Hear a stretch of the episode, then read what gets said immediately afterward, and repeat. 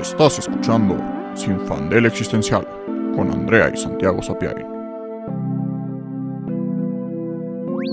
En el episodio de hoy, hombres maduros cerca de ti.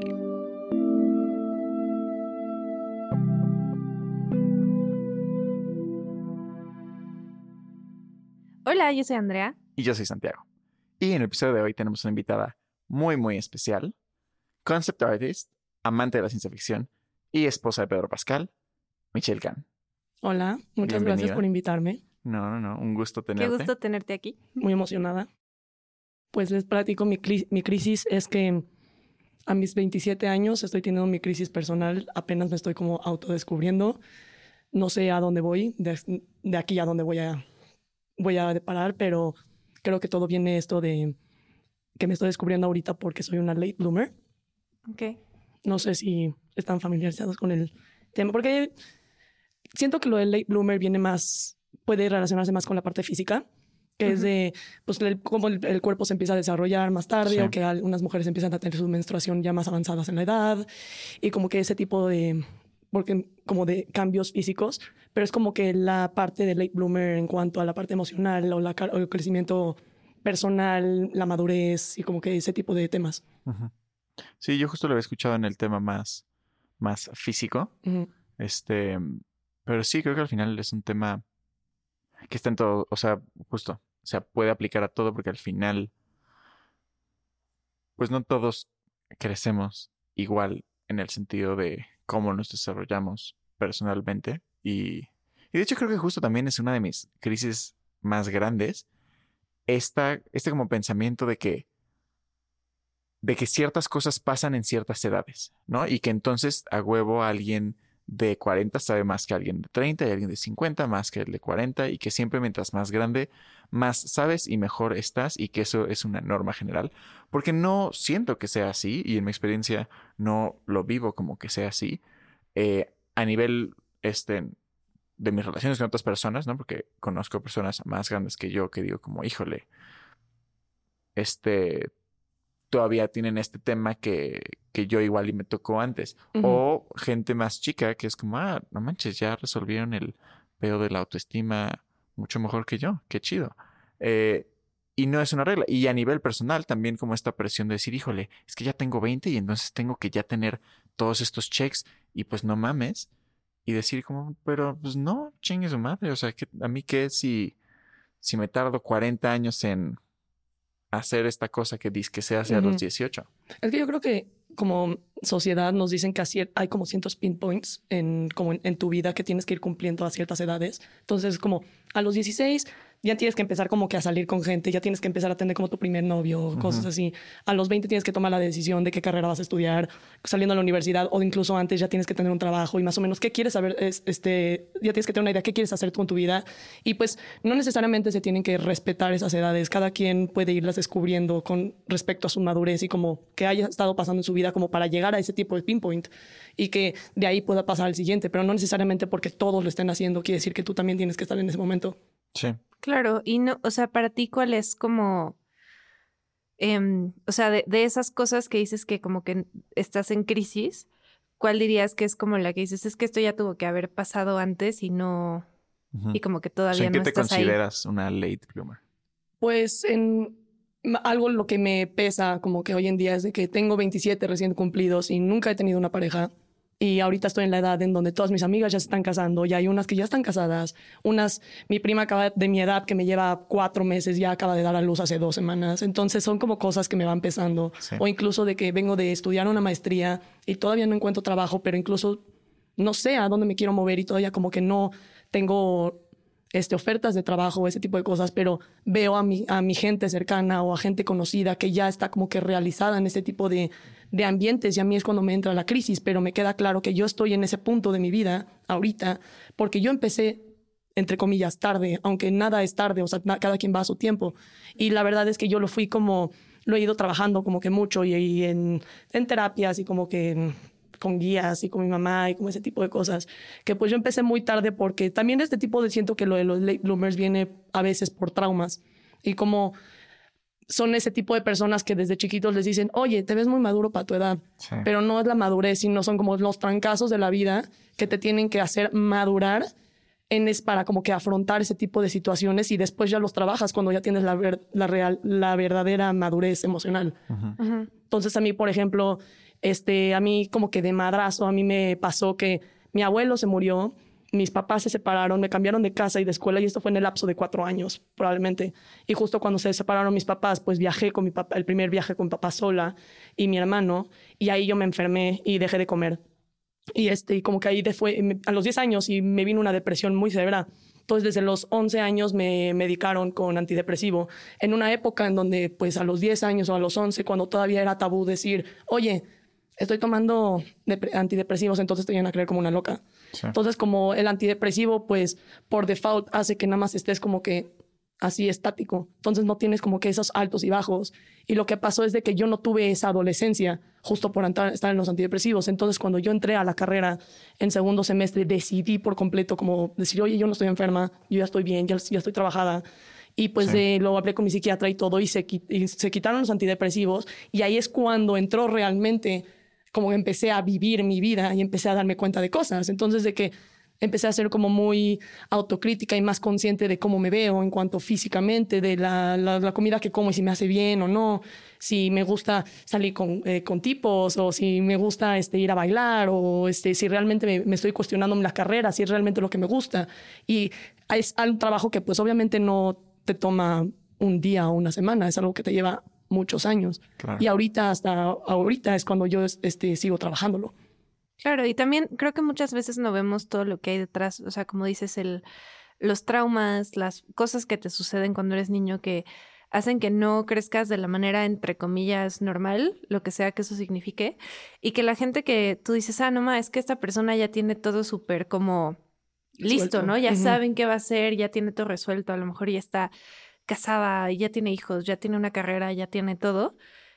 Pero a lo mejor en 10 años dice, fuck my life, ¿qué hice? Exacto. O sea, también creo que no hay, no hay ninguna garantía y que esas personas que, que por fuera pueden parecer que tienen como todo muy bien, a lo mejor ni siquiera están seguros de dónde están.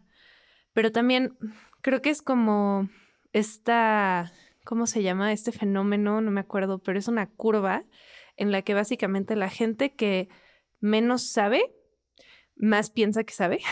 Y la gente que Ah, sí, más sí. sabe está más consciente de que sabe menos, porque tienes como esta visión de todo el universo de conocimiento que existe y entonces sabes que sabes muy poco. Y no sabes hacer, qué hacer con, como con tanta información también, ¿no? Ajá, y si no sabes nada o sabes poco, piensas que sabes mucho porque no ves el universo que está a tu alrededor.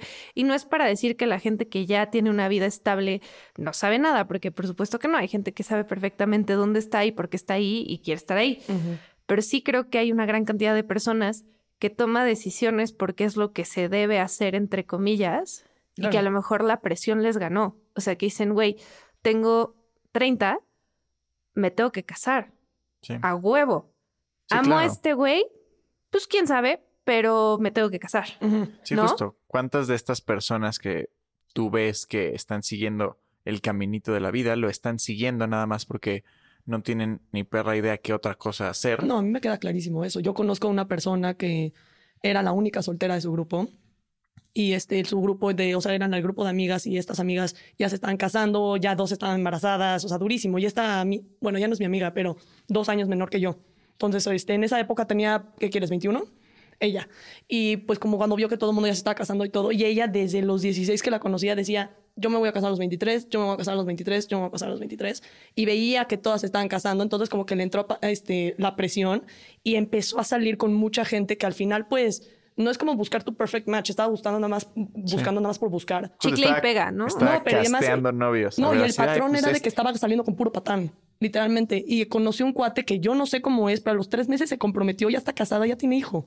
Y hasta así nada más es por seguir la línea de que por, todo el mundo se está casando, mis amigas, la presión y lo hizo. Ay, Igual yo además creo a que los- también la época de los papás, ¿sabes? que decían de, Ujú. los abuelos decían, te tienes que casar a esta edad o ya eres queda- quedada, o ese tipo de cosas. Y a los 23 eres un feto, pero No ok. sabes nada. ¿no? O sea, Sí, no ¿Qué sabes te- nada. Digo, yo aquí a punto de cumplir 23 y sí, no. no, No no, mames. preguntar, ¿te casarías ahorita, tipo? No, no, ni madres, ni madres. Es que a mí me acordaba cuando Sí. Mi mamá conoció a mi papá cuando ella tenía 16 y empezaron a salir. Y mi mamá se comprometió a los 20, se casó a los 21 y me tuvo a los 23. Entonces, cuando estaban los pinpoints de estas Ajá. edades, entonces cuando yo cumplo 16 me dice, oye, yo a tu edad conocí a tu papá. Y así de que, "Ujú, sí, ya lo que sea. Güey, yo a los 16 era- jugaba con Barbies, fuera de A pedo. los, a los 16. Sí. O sea, a esa fecha todavía tenía mis Barbies y todavía me mamaba jugar Iconic. con Barbies. O sea, era Barbies y los Sims, que Ándale, básicamente sí. son Barbies digitales. Entonces, ¿para qué te casas en vida real cuando te puedes casar en los Sims? O sea, ahí creas tu vida sí, sí. Y puedes tener muchos esposos en los Sí, Sims, exacto, múltiples familias, matarlos si te aburrieron. empezar de Sí, nuevo. em- empezar de Empezar, ya te había nuevo. aburrido esta vida, órale, ya no me gustó cómo salió el Exacto, auto. entonces, No, pero o sea, yo sentí esa presión y justo cuando mi mamá me dijo a los 21 de, oye, yo me casé a los 21, yo dije, híjole, los 23 me van a caer de una manera. Y, o sea, y a los 23, ya sabes, cumplo los 22 y dice, yo a tu edad, yo cállate, ya lo sé, no vas a ser abuela ahorita, o sea, sí, no te sí. voy a dar un Sí, niño ni te imagines. No, bueno. Sí, no, pero además Sí, que sí, creo sí. que, como dices, cada quien tiene su timeline, pero además, pues los tiempos han cambiado. O sea, una cosa que sí creo que es muy clavada es que por la comunidad en la que estás está más cabrón. Ah, sí, está muy cabrón. O sea, sí, está muchísimo más cabrón, porque en general nadie de mis amigos, bueno, no, sí, sí, tengo una, tengo dos amigas casadas, pero y ya. O sea, todas mis demás amigas, pues, tienen novio o no. Tengo muchísimas amigas que no tienen novio y que son más grandes que yo y que no es un tema. Entonces creo que también es mucho como una presión social de la gente que te rodea, porque si te rodeas de gente que como que no está en ese vibe, a lo mejor es como, ah, bueno, Sí, como claro. que todos estamos en el mismo barco. Obviamente depende también de la comunidad. Yo creo que el país y ahorita como este último año lo confirmé mucho, porque pensé que era mucho de la comunidad judía, pero me di cuenta que es mucho de la comunidad judía mexicana, porque Mm. también este pues la pues el mexicano es machista, es clasista, es un poco más cerrado y pues no ayuda mucho en la parte de, o sea, también la comunidad judía. Y no es por tirar mierda ni nada, porque la verdad es que es una comunidad preciosa y todo, pero sí están estas, como estos ideales y estas expectativas que incluso el mundo también te conoce de esa manera. Entonces dice de que ah, los judíos se casan a tal, a tal edad, tienen a tal edad, tienen miles de hijos y no sé qué tanto, o nada más se meten a la carrera mientras se casan. Y la verdad es que no es así. Y es por eso también siento que yo cargo con esa presión que no debería de cargarla porque, digamos, de, mis dos familias, o sea, de la parte de mi mamá y la parte de mi, eh, de mi papá, yo soy la que viene a romper el patrón. Porque además mis la familia de mi papá es, muy, es alemana, entonces muy técnica, muy cuadrada, todos son ingenieros. Entonces de repente digo, oye, quiero hacer cine. ¿No sabes? sí, sí, sí. Entonces como que viene a romper ese patrón y mis primas ya están casadas, este, ya las do- dos están embarazadas al mismo tiempo. Mi, mi otro- y yo soy la grande del lado de mi mamá, pero entonces tienes que poner como que también este ejemplo. Y ahorita que estuve fuera un año me di cuenta que esa presión no la sentía ya que estuve Claro. en, en Canadá. Pero aquí, o sea, nada más regresé acá y inmediatamente ya sentí la presión. Sí.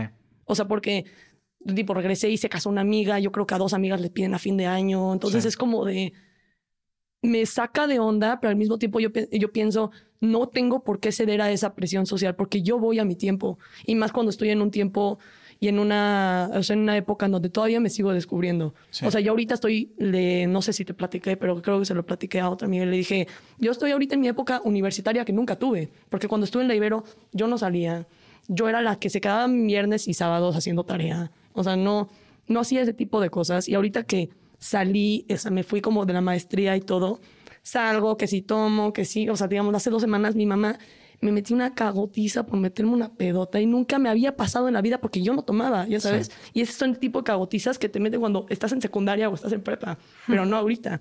Y entonces digo de que, oye, qué raro, y también mi mamá dice, qué raro que a los 27 le tengo que dar sus buenas lecciones de vida, de que no puede meterse en ese tipo de situaciones, pero digo, es que, por- es que por supuesto y tiene todo el sentido del mundo porque yo no las viví. Entonces ahorita Sí. estoy yo en ese tiempo y estoy en ese, time- en ese timeline. ¿Y qué es el peligro de ser maduro para tu edad? O sea, que como dices, es que no es que seas maduro para tu edad, es que no tenías de otra. Y que si no vives esas etapas cuando, entre comillas, te tocan, luego las vas a tener que vivir de otra manera. Y pues sí es un problema, o sea, creo que también, o sea, no que sea un problema que las vivas, sino que es un problema para los demás entenderlo. O sea, y que, que yo creo que muchísimas personas que a lo mejor justo vivieron toda su vida siendo súper cuadrados o súper como de, güey, tengo que, ¿sabes? El deber ser constante. Luego tienen crisis de la mediana edad pero Mm. cabronas, o sea, niveles de dejar a toda su familia, irse a, ya Sí. sabes, o sea, como una crisis así a otro nivel, que dices, bueno, si tenemos una crisis ahorita, pues no tienes nadie que dependa de ti, no, está, no está como tan mal, pero yo creo que para cualquier persona llega un punto en el que explotas y en el que tiene que salir todas esas cosas que no viviste como a tu tiempo y que tienes que aprender y que tienes que pasar a fuerzas y que es como muy injusto que la gente espere de ti este pues ciertas cosas que no son lo que necesitas y que podrías hacerlo, ¿no? O sea, justo no sé, que dices, bueno, pues ya tengo que buscar a alguien con quien casarme y pues a la chingada, ¿no? Podrías hacerlo, pero sería un error. O sea, podrías hacerlo, pero ¿a qué costo, no? Sí. Y tú Y- sabes que sería un error. O sea, es que también ese es el tema. O sea, no- el problema no es que, ay, no, es que no tengo la estructura y no tengo. Claro que sí. Mañana puedes agarrar el camino. Mañana puedes encontrarte un güey y en tres meses estás casada y en un año ya estás embarazada. O sea, justo, si quieres el camino, ahí lo tienes. Pero ese es el tema. O sea, sabes que no quieres el camino. Mm, O sea, no es de lo que no lo quiero ahora. Bueno, no lo quieres, o sea, ¿sabes? eso justo, sabes, o sea, tienes el conocimiento suficiente para saber que ahorita no sabes y que no es la decisión Claro. correcta ahorita. Eso y que tienes que hacer todas esta serie de otras cosas y que esto que es- o sea, justo que estás diciendo al principio sobre el trauma y, y estas estos momentos de la vida que, que no puedes vivir por circunstancias que te tocan me hace pensar mucho en la comunidad LGBT que hay un tema de que las bueno la generación Z ya no tanto pero millennials generación X y así hay un rollo de que no es hasta los 20 y 30 que empiezan a salir y a tener pareja, porque en la adolescencia es cuando están, estás descubriendo tu identidad, este, haciendo las paces con eso, saliendo del closet, o si sales del closet de una mala situación, ajustando tu vida, y no es hasta los 25 que dices, ok, Claro. ahorita ya puedo vivir, vivir mi adolescencia y, y explorar este, mi vida sexual, emocional, este, y relaciones, y explorar quién soy, porque toda mi adolescencia estuve con este pedo cabrón que pues obviamente no podía explorarlo, ¿no? Y, no, y me al final suena es eso. muchísimo. Porque la verdad lo estuve pensando y lo estuve hablando ahorita con mi hermano. Porque al final no puedes explorar este tipo de cosas, menos en secundaria y en prepa, porque es una jungla. Es una jungla y depende, depende muchísimo en qué, en qué prepa o en qué secundaria estés, pero al final es supervivencia lo que tienes que hacer ahí. Entonces Sí. no es tiempo de explorarte y enseñarle al mundo realmente cómo eres, porque si no te van a juzgar o te van a bulear. Es un, la verdad es que es una tristeza. Sí. Y a mí me acuerdo que, pues yo, o sea, yo no era las, de las populares, pero tampoco era buleada, pero pues al final logré estabilizarme Sí. y como que sobrevivir eso. Y me acuerdo que pues yo no me maquillaba, yo no hacía, pero me gustaba el cine y no sé qué tanto, pero no podía decir estas cosas abiertamente por, por miedo a que me vayan a bulear, ¿no? Entonces entro a la Ibero y pues yo abiertamente ignoraba a estas personas que eran las populares porque ¿cómo me van a saludar a mí? O sea, yo no, no teníamos nada que ver. Y de repente me topaba y no había de otra más que saludarlos y decían, ay, oye, ¿cuánto? Estás muy chistosa, o sea, has, has cambiado muchísimo y que no sé qué tanto. Y tú así de, no, o sea, no he o sea, sí he cambiado, pero esta es la verdadera yo que yo no podía mostrar en ese entonces por, porque si no me vas a juzgar, ¿sabes? Y al final justo también es que tienes que llegar también a una a un momento que en donde estés como emocionalmente estable como para este tipo de situaciones. Sí, Y lo veo como una segura. ventaja también. O sea, ahorita lo de los late bloomers que dicen, y co- también como tú estás diciendo, de que no creo que se me hace justo que los demás como que juzguen de antemano de por qué no está en ese punto, eh, punto en su vida, sino porque es algo que tú estás trabajando. Y siento que si tú ya tienes esta madurez a los 27 o a los 30 o no sé qué tanto, tú ya sabes con más claridad a dónde quieres ir y no sientes como esta presión que tienes como de morrito de, oye, tengo que hacer esto porque la sociedad espera que yo que lo haga. Y además porque la vida no se trata de eso. Exacto. O sea, al final vale madres. Yo también es lo que, lo que he pensado, que es como, logres lo que logres, te vas a morir al final. Saludos. Vale madres. Porque en serio, o sea, genuinamente lo que importa es que disfrutes la vida y que hagas lo que tú quieras hacer. Porque nadie está como keeping score, así de, ah, no mames, 10 puntos para Mitch porque a los Ujú. 23, o sea, así no funciona, al final no hay ningún como regalo que te den como por seguir las reglas de la sociedad. Creo que al contrario, esas personas que siguen el camino sin pararse a pensar si quieren el camino, están desperdiciando sus vidas porque luego te vas a morir y si no hiciste lo que querías hacer y nada más seguiste el camino que te dijeron que tenías que seguir y tú te la creíste, pues qué hueva, porque no era lo que querías hacer al final. Además, creo que estás yendo un poco al extremo de lo de muerte, o sea, sí, pero yo como lo veo es de, al final, hagas lo que hagas, la gente va a hablar. Obviamente. O sea, hagas lo que está siguiendo la, so- lo que la sociedad dicta que tengas que hacer o no. Al final la van a hablar. Entonces haz tú lo que se te pegue la regalada gana, porque Sí. tienes que seguir a ti lo que te hace feliz. Y es justo también cuando yo le había dicho a mi papá, porque yo me quería cambiar de carrera, y me dijo de que, oye, ¿por qué no te cambias a una ingeniería? Yo así de, yo. porque preferiría morir. Exactamente. O sea, literalmente sí, es que le dije, para entrar ahí, o sea, tal vez si la tengo la vía más fácil, lo que sea, pero para que sea miserable, para que es lo que mejor paga o que no sé qué tanto, le dije, no, o sea, y la verdad, el cine es una chinga. Es una chinga y lo, he sabido desde los nueve años que empecé a, a estar apasionada por el cine. Pero dije, yo estoy dispuesta a hacer esa chinga porque a mí es lo que me llena. Y no voy a ser de que ingeniera, como que además porque toda la familia está en la empresa de la, este, en la empresa familiar y dije, yo no quiero eso. Y también mi hermano dijo, y dijo, yo tampoco quiero eso. O sea, yo al final voy a hacer lo que, lo que a mí me gusta y lo que nos gusta porque al final te tiene que llenar a ti. Exacto. Sí, y más vale que te tardes 50 años encontrando quién eres o chingando y, y logrando poder hacer lo que quieres y 30 o 20 años lo que vivas hacerlo, a toda tu vida vivir pues sí estable, pero haciendo algo que nunca quisiste. Y pues justo, y, y- lo peor, creo que teniendo estas crisis, cuando ya estás casado y con hijos y con un trabajo estable y, y que creo que también por eso se dan estas como crisis de la mediana edad en donde, pues sí, o sea, hay como estas crisis familiares donde Cambia la dinámica. cambia la dinámica. No, y la verdad que bueno, o sea, aunque sea como crisis de mediana edad, que al final las tengas Exacto, ¿no? Y para justo, cambiar el rumbo, bueno porque al final sea. no es muy tarde. Exacto. O sea, al final aunque tengas 50, 60, no importa, y te das cuenta de, oye, este no es el camino que quiero tomar, se puede tomar, o sea, dar una vuelta y Sí, y sí, no, no, empezar claro, de y nuevo. está bien, y es Se vale. válido. Pero, pues qué mejor que pararte a pensarlo antes para poder vivir más tiempo de Claro. tu vida haciendo lo que quieres. Sí, totalmente, porque eh, creo que para mí sería mi peor pesadilla. O sea, encontrarme a los 50 años haciendo algo que me caga con una persona que no quiero y en una situación que, o sea, ¿sabes? Como que sí es así de, güey, fuck, ¿no? Y, y pasa, pasa mucho. O sea, de hecho, no sé si viste el, este, el especial de Daniel Sloss, no me acuerdo cómo No. se llama, pero bueno, es un, un stand-up muy bueno. Este, y dice algo así como que la gente se enamore y se case. A veces pienso que neta están bien idiotas porque si vieras como la, las estadísticas, casi todos los matrimonios acaban en divorcio. Y no es que por eso esté mal y no lo vayas a hacer, pero si fueras como totalmente frío en hacer tus cálculos, pues no te casarías, ¿no? Porque ya sabes que lo más probable es que salga mal. sí. Y, de todas formas lo hacemos. O sea, de todas formas los humanos hacemos cosas que sabemos que pueden salir mal y que sabemos que estadísticamente pueden terminar y lo que sea. ¿Y por qué no aplicar esa misma lógica pues a nuestros sueños? O sea, ¿por qué tienes que irte por la opción más segura? ¿Por qué no puedes aplicar a justo voy a hacer cine, voy a hacer etcétera? Aunque sabes que como que la posibilidad de que salga mal es alta. Pues da igual. De todas formas te vas a casar, de todas formas vas a, ¿sabes? O sea, como que Y al final no es como si el fin, el fin del mundo, ¿sabes? O sea, de que si no funciona algo, o sea, no voy a aplicarlo en el matrimonio. Es como si no funciona, me divorcio y me voy con... O sea, no.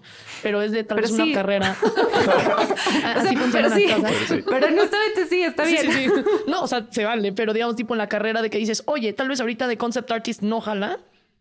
Pues no es como si me cierro completamente. Tengo otras pasiones, tengo otras cosas que podría como que explorar y al final no es como si es el fin del mundo. O sea, tal vez sí estaría como muy depre, pero diría, oye, de aquí tal vez puedo agarrarme, no sé, de hacer cine de otra manera. Digamos, alguien me había dicho, creo que había sido mi papá. Mi papá me dijo de, oye, ay, perdón. dijo, oye, este, sí, o sea, ¿crees que va a jalar concept art? O sea, antes de irme al programa y le dije, o sea, yo espero. o sea, e- Sí. e- ese es mi plan. O sea, no es como si lo tengo planeado. O sea, planeo que sí, más de, ¿y qué pasaría si no? Le dije, bueno, imagínate si alguien llega y me dice, oye, te quiero de actriz para una película. Obviamente lo tomo. O sea, no es como si iba a decir de que no, solo concept art. ¿sí? ¿Ya sabes? O sea, tienes que mantener como tus puertas también abiertas. Claro. Claro, y siempre hay mil opciones en la vida. O sea, creo que también es eso que muchas veces la gente piensa que si ya fallaste en una cosa, pues ya te chingaste y ya fin de la historia. Y no, siempre va a haber un montón de opciones después y que hagas lo que hagas, el simple hecho de intentarlo ya es lo suficiente porque vas a aprender algo, o sea, a fuerzas. Y además, luego también me pongo a ver como las vidas de personas que están, no sé, ya en la industria del cine o haciendo algo muy importante. Y generalmente empezaron haciendo algo que no tenía nada que ver. O sea, que es como, ah, pues yo era carpintero y es como, bitch, what? ¿Cómo que eras carpintero? Harrison Ford, exacto. ¿No? Sí, sí, o sea, güey, ¿cómo que eras carpintero? Qué chingados, ¿no? Y así pasa muchas veces. Y digo, obviamente hay otras cosas ahí in between, ¿no? Que pues el privilegio y estar en el lugar correcto, en el momento correcto y etcétera. Pero es importante, creo que, pues sí, como go for it, o sea, intentar todas estas pasiones que tienes y no esperar necesariamente que a la primera la vayas a pegar porque la mayoría de las personas no la pegan a la primera. La diferencia entre los que realmente sí llegan pues a hacer algo con su arte y los que no, es que los que sí no se rinden nunca. Y están chingue y chingue y chingue hasta que algo pega. Sí. Y creo que eso es muy valioso porque, pues sí, o sea, también no solo es lo que tú piensas de ti mismo y de tu arte y lo que hagas, sino que también muchas veces la gente como dices, van a hablar, hagas lo que hagas, ¿no? Si haces una página de, lo que, de lo que haces, van a decir, ay, qué ridícula, ay, es que cómo, es que no sé qué. Y luego cuando tienes un millón de followers, ah, 100%. Ah, ¿verdad? Sí, sí, sí. Como el podcast. Sí, sí, sí.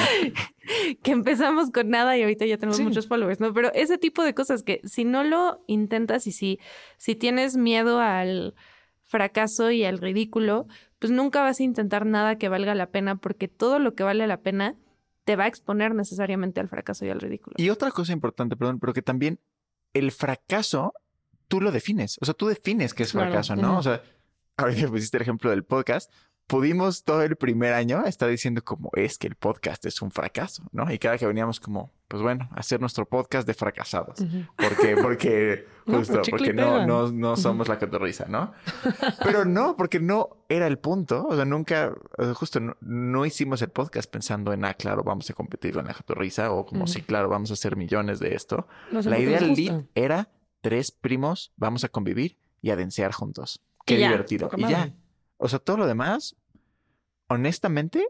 Pues sucedió, Me da igual. O sea, sucedió y estoy agradecido, pero me da igual. O sea, si mañana, este, justo perdiéramos todo el crecimiento que hemos tenido, me da igual. O sea, seguiríamos viniendo todas las semanas y, y no es un fracaso. Y eso con todo, ¿no? O sea, ponte, si quieres hacer concept art, igual y tu vida de concept artist va a ser caótica, ¿no? Y vas a tener temporadas que te va a ir muy bien y temporadas que te va a ir muy mal y vas a tener que rascarle y ver cómo. Y, y no va a ser para nada estable y no va a ser para nada este como lo típico ni lo tradicional ni, lo que se supone que es deseable. Pero igual y eso te mama. Igual y neta, claro. tú no tienes pedos con, con estar, este, pues justo que rascándole unos meses y otros no, con el hecho de que estés haciendo lo que quieres, ¿no? Y creo que también justo, o sea, no, nunca sabes si vas a fracasar o no, pero creo que lo que siempre seguro es que cuando logras lo que quieres, nunca lo logras como lo quieres. Ah, o sea, al final. Tú cuéntale a Dios tus, planes para que se ría de ellos. O, sea, o sea, los planes nunca salen como quieres y el éxito nunca llega como quieres. Y por eso es que tienes que estar abierto a, pues sí, el, el fracaso que vas a tener, las fallas y a cómo la vida va moldeando tu plan y tú te vas adaptando. Y justo todo, mientras sepas qué es lo que quieres y lo sigas, estás bien. No sé, completamente.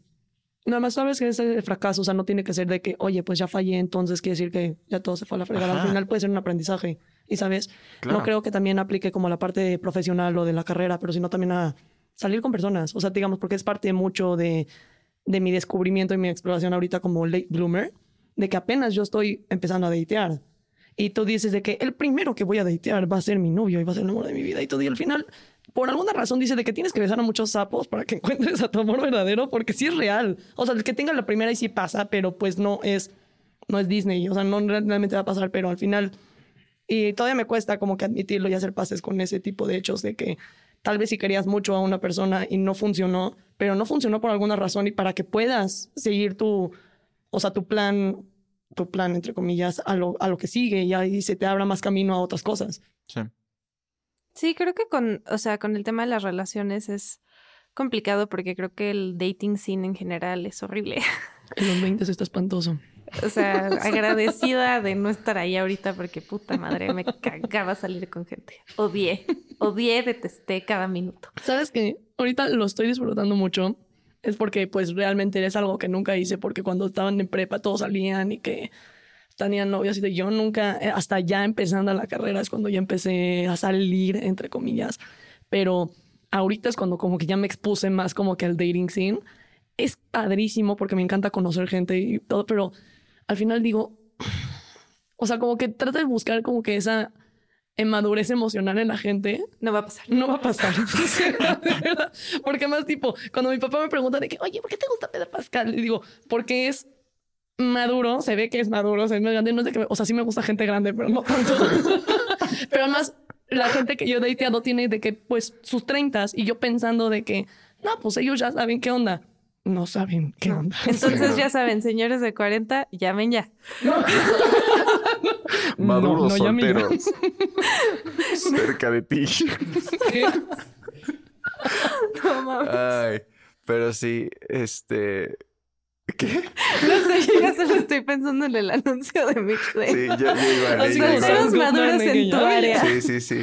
Sí, cre- creciendo el, el, este seleccionador de edades de Tinder, así como, bueno, vamos un poquito más grandes. ¿no? Ya me acabé a ¿Sabes todos qué? los de 30. Vamos un poquito. 10 ¿Sabes qué? años Porque es súper sabido en mi familia, especialmente con mi mamá y mi papá, que me, o sea, digamos, Tom Hiddleston, Pedro Pascal, ya sabes, como Adam Driver, y no tienen veintitantos, o sea, no me gusta Harry Styles, ya sabes. No. Entonces mi papá así en shock, diciendo de que no mames, Michelle, o sea, ¿qué estás haciendo acá?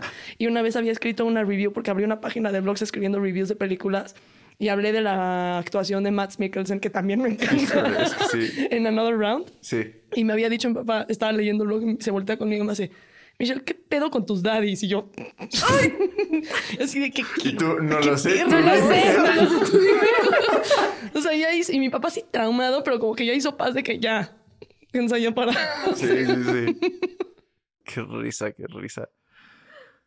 Ay, No sé, es que no se las platico. Pues si la vida no les, no les eh, resulta como esperan, pues llámele un madurito ya. exacto, sí. Pongan en Tinder y en Bumble de que de 30 a 45 años. Justo. Y ahí se agarran un sugar o cualquier cosa. no es cierto. El problema es que son más maduros, pero están menos deconstruidos. Entonces es, Sí, es no, ahí no, no. un... No. un- Puedes encontrar el sweet spot. Según yo eran los de 30, pero te lo juro que son unos Mitch, idiotas. nosotros ya casi tenemos 30. Sí, exacto, sí. Pero somos diferentes. Tú como los de 30. Mitch tiene 27. o sea, No sé, porque literalmente, o sea, ahorita en, en Canadá yo estuve dateando y salí, o sea, no serio, pero el que más me gustaba tenía 32. Y yo se le sabía qué onda, o sea, de verdad muy maduro en, esa- en esas cosas. Y al final es el típico güey que juega y te pica tus botones de que te escribe en Instagram, lo- o sea, le contestas y te dejan sin. Así para como Ah. que. Para que quieras, este, sí, como que te quedes con las ganas, ya sabes. bombing, Y dices, ¿de qué ghosting. tienes de 32? O sea, actúa como. No manches. Pero pues es que eso es lo que pasa, que con la edad no necesariamente te haces más sabio. Eso es algo que tienes que ganarte.